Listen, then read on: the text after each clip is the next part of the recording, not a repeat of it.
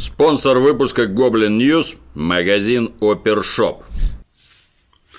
Я вас категорически приветствую. 1 октября, когда в городе Лас-Вегас, США, был расстрелян кантри-фестиваль, могло показаться, что план по массовым, бессмысленным убийствам выполнен в этих самых США как минимум на всю осень.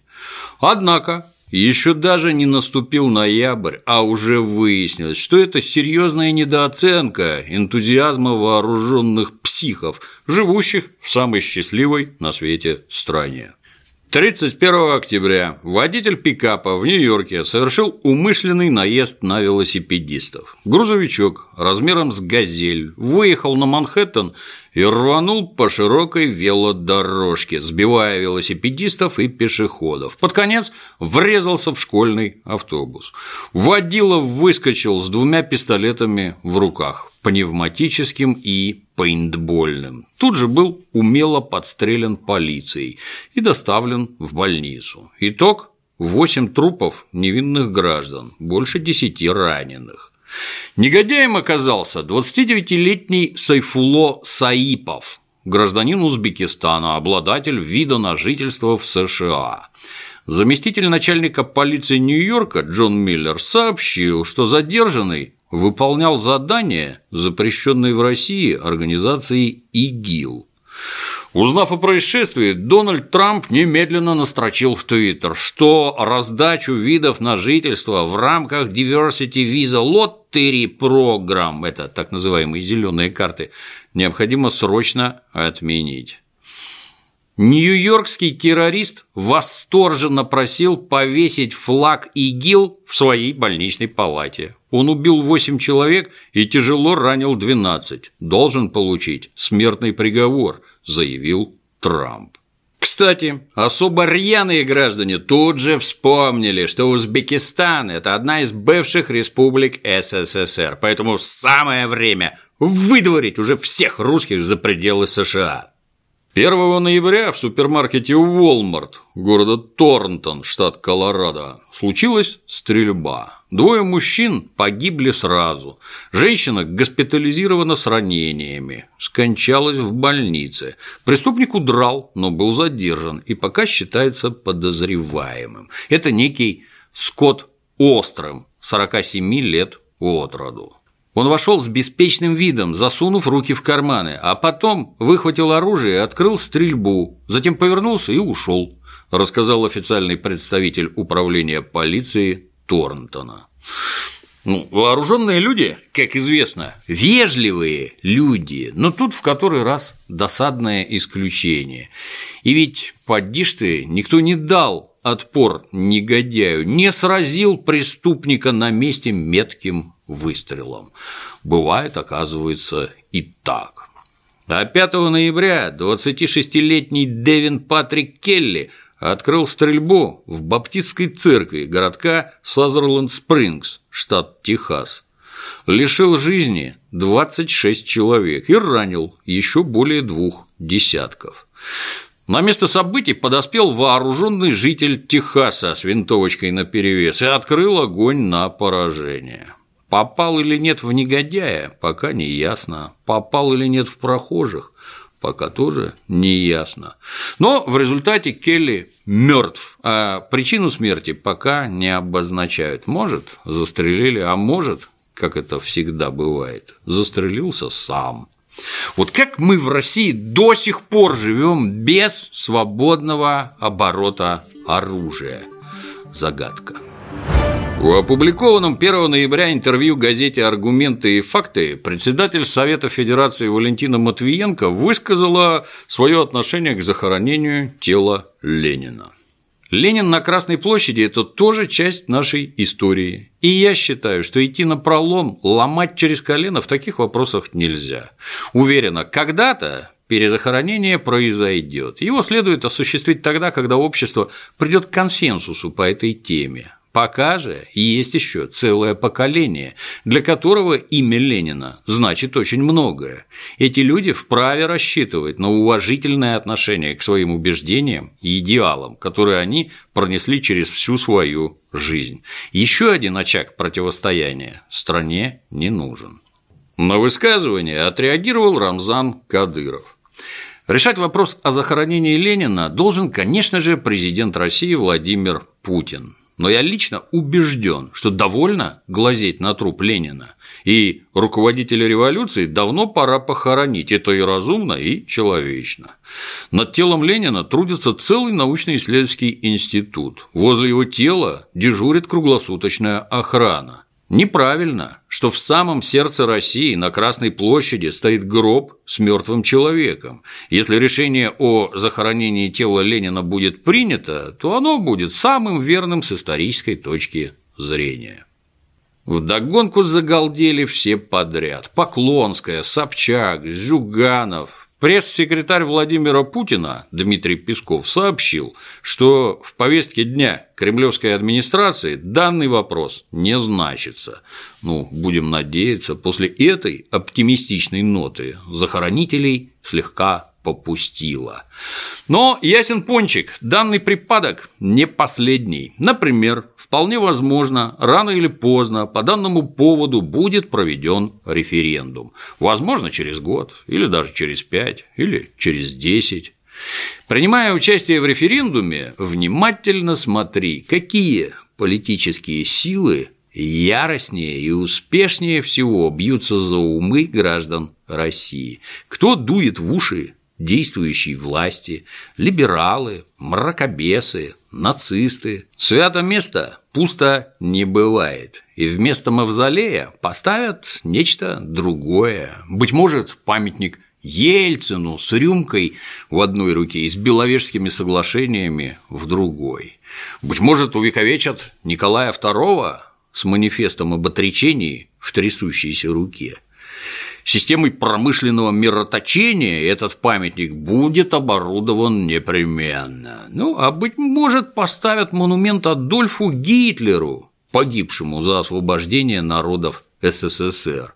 Это должна быть скульптурная группа. Фюрер ласково гладит по голове европейского генерала Власова, прильнувшего разинутой пастью к ширинке спасителя России от большевизма. А к ширинке Власова припадет Степан Бандера, к ширинке Бандеры Шухевич, ну и так далее, по списку новых героев.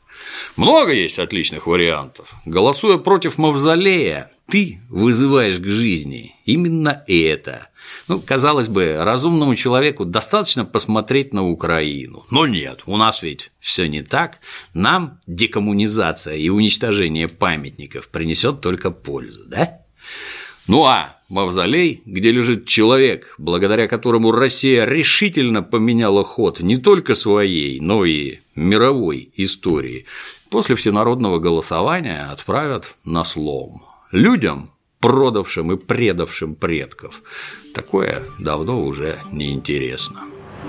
Дело бывшего замначальника управления Т антикоррупционного главка МВД России Дмитрия Захарченко обрастает новыми подробностями. Говорят, арестован очередной, обнаруженный в квартире матери Захарченко, склад бабла. Для хранения незаконно полученных средств Захарченко использовал также квартиру своей матери на Мичуринском проспекте в Москве. Там в ходе обыска изъяты 19,5 миллионов рублей, часы Rolex, 600 тысяч евро и 20 тысяч долларов США, утверждает источник РИА Новости в правоохранительных органах. Какое-либо отношение к данным деньгам и ценностям гражданин Захарченко решительно отрицает. А его мама утверждает, что деньги накопленные получены от продажи недвижимости. Ну, это, кстати, вполне может быть правдой. С жильем у Захарченки дело обстояло неплохо. В середине октября сообщали, что Генпрокуратура добивается обращения в доход государства 27 объектов недвижимости состоятельного полковника. Это 13 квартир и 14 машиномест – в элитных районах Москвы. Каждая стоит больше, чем квартира в другом городе. Между квартирами родня Захарченки передвигалась на четырех дорогостоящих автомобилях. Общая сумма имущества Захарченко, подлежащего взысканию в доход государства, 9 миллиардов рублей. И это только сохранившееся после того, как слуга государства несколько лет жил с подругой на широкую ногу. Например, в ходе одной из поездок в США Захарченко потратил 340 тысяч долларов. Ну, на этом фоне поездка в Дубай за 19 тысяч баксов выглядит практически как путешествие автостопом. С 2007 по 2014 год Захарченки как следует обсидели почти весь глобус. Побывали в Австрии, Германии, Египте, Швейцарии, Израиле, Испании, США и даже в Незалежной. В Москве Дмитрий тоже находил способы спустить миллион другой на карманные расходы. Сообщают, что с 2015 по 2016 год в московских ресторанах «Ля Маре» он из собственных денег оплатил счета на сумму более 3 миллионов рублей. Там же ему делали скидки, общая сумма которых составляет примерно 3,5 миллиона рублей. Хорошие скидки. Хороший аппетит – залог плодотворной службы на благо Отечества.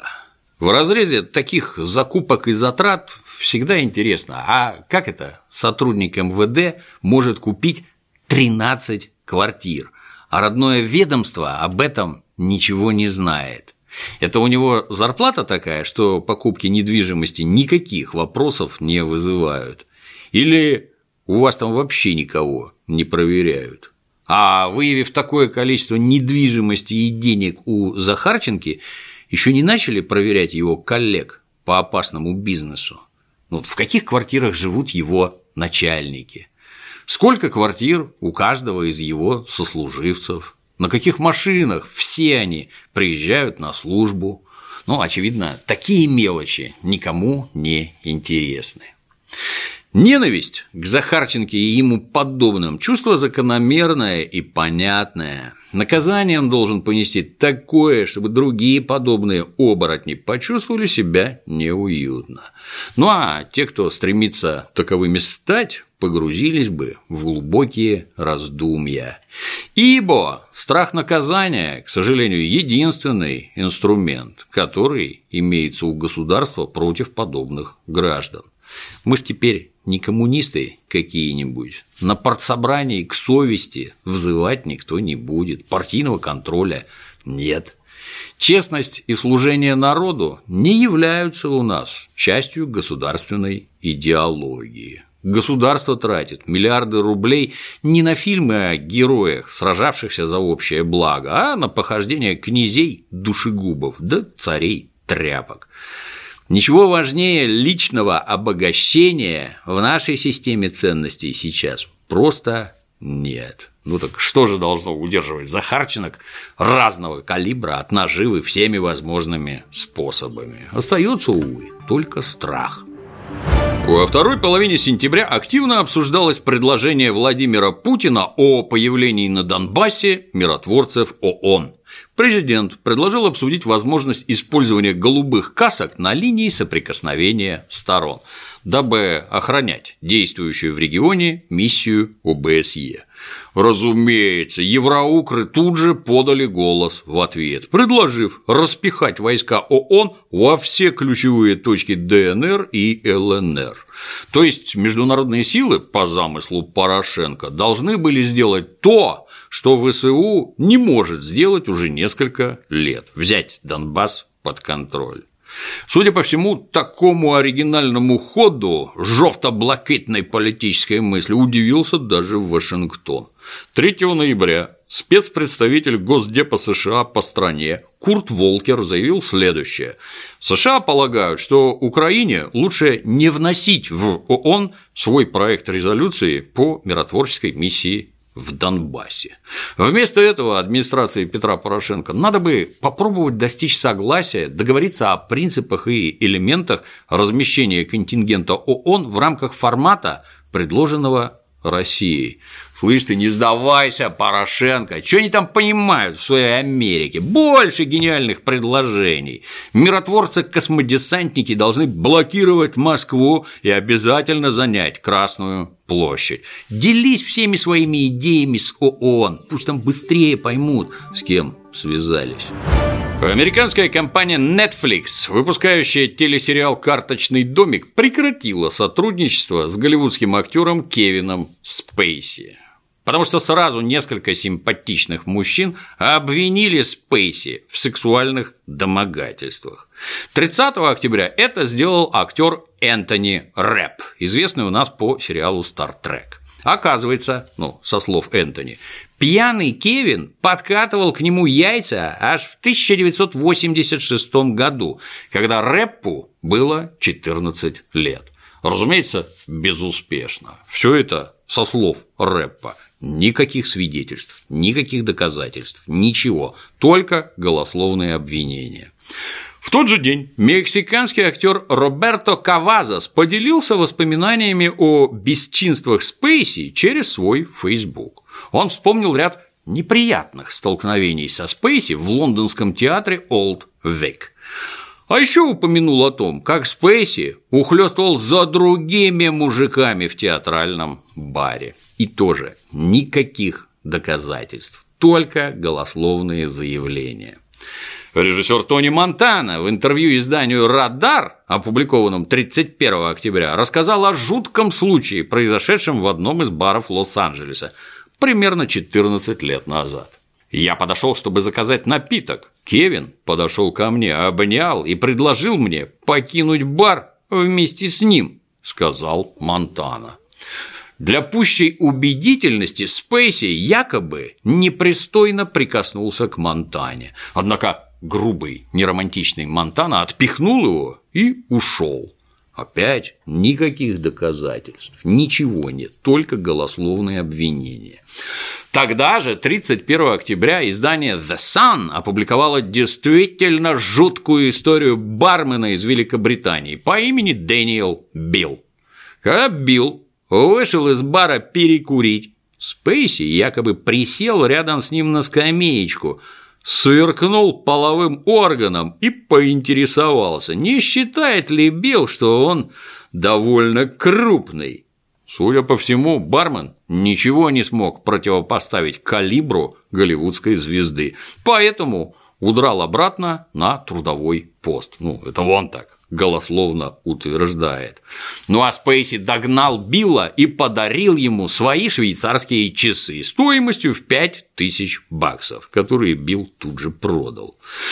Но, несмотря на это, Дэниел Билл полгода ходил к психиатру, настолько был впечатлен половым органом Спейси. Интересно, может ли он теперь без истерики и слез смотреть на свой собственный Странно, кстати, почему молчит Харви Вайнштейн? Неужели он ни разу не понравился Кевину Спейси?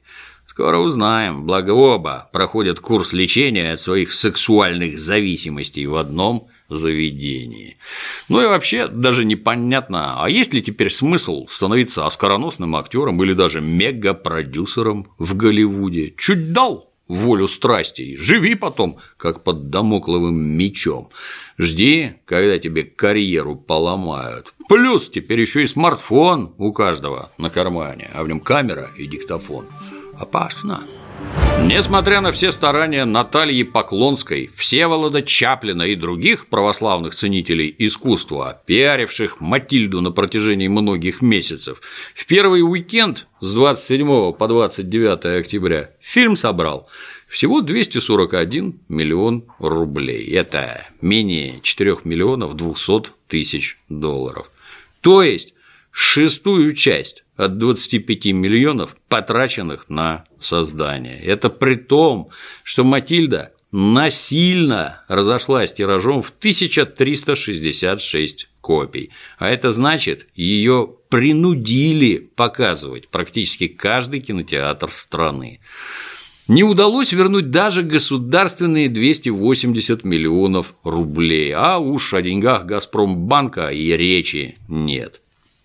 Следует понимать, что деньги, собранные за первый уикенд, это чаще всего основная часть. Дальше все будет гораздо хуже. Алексей Учитель объяснил такой низкий результат опасениями людей за собственную безопасность. Мол, боятся ходить в кинотеатры, которые того и гляди подпалят прямо во время сеанса. Ну, Наталья Поклонская, разумеется, уверена, что православные бойкотируют фильм, где неправильно показан любимый царь. А у меня тоже есть экспертное мнение, и сейчас я его выскажу. Матильду никто не пошел смотреть, потому что фильм Матильда говно. Если тебя кто-то тащит в кинотеатр на Матильду, ты сперва посмотри разведопрос про нее. Сэкономишь время и деньги. Ну, а если желаешь поддержать Goblin News, заходи в Опершоп прямо сейчас. Link под роликом. А на сегодня все. До новых встреч.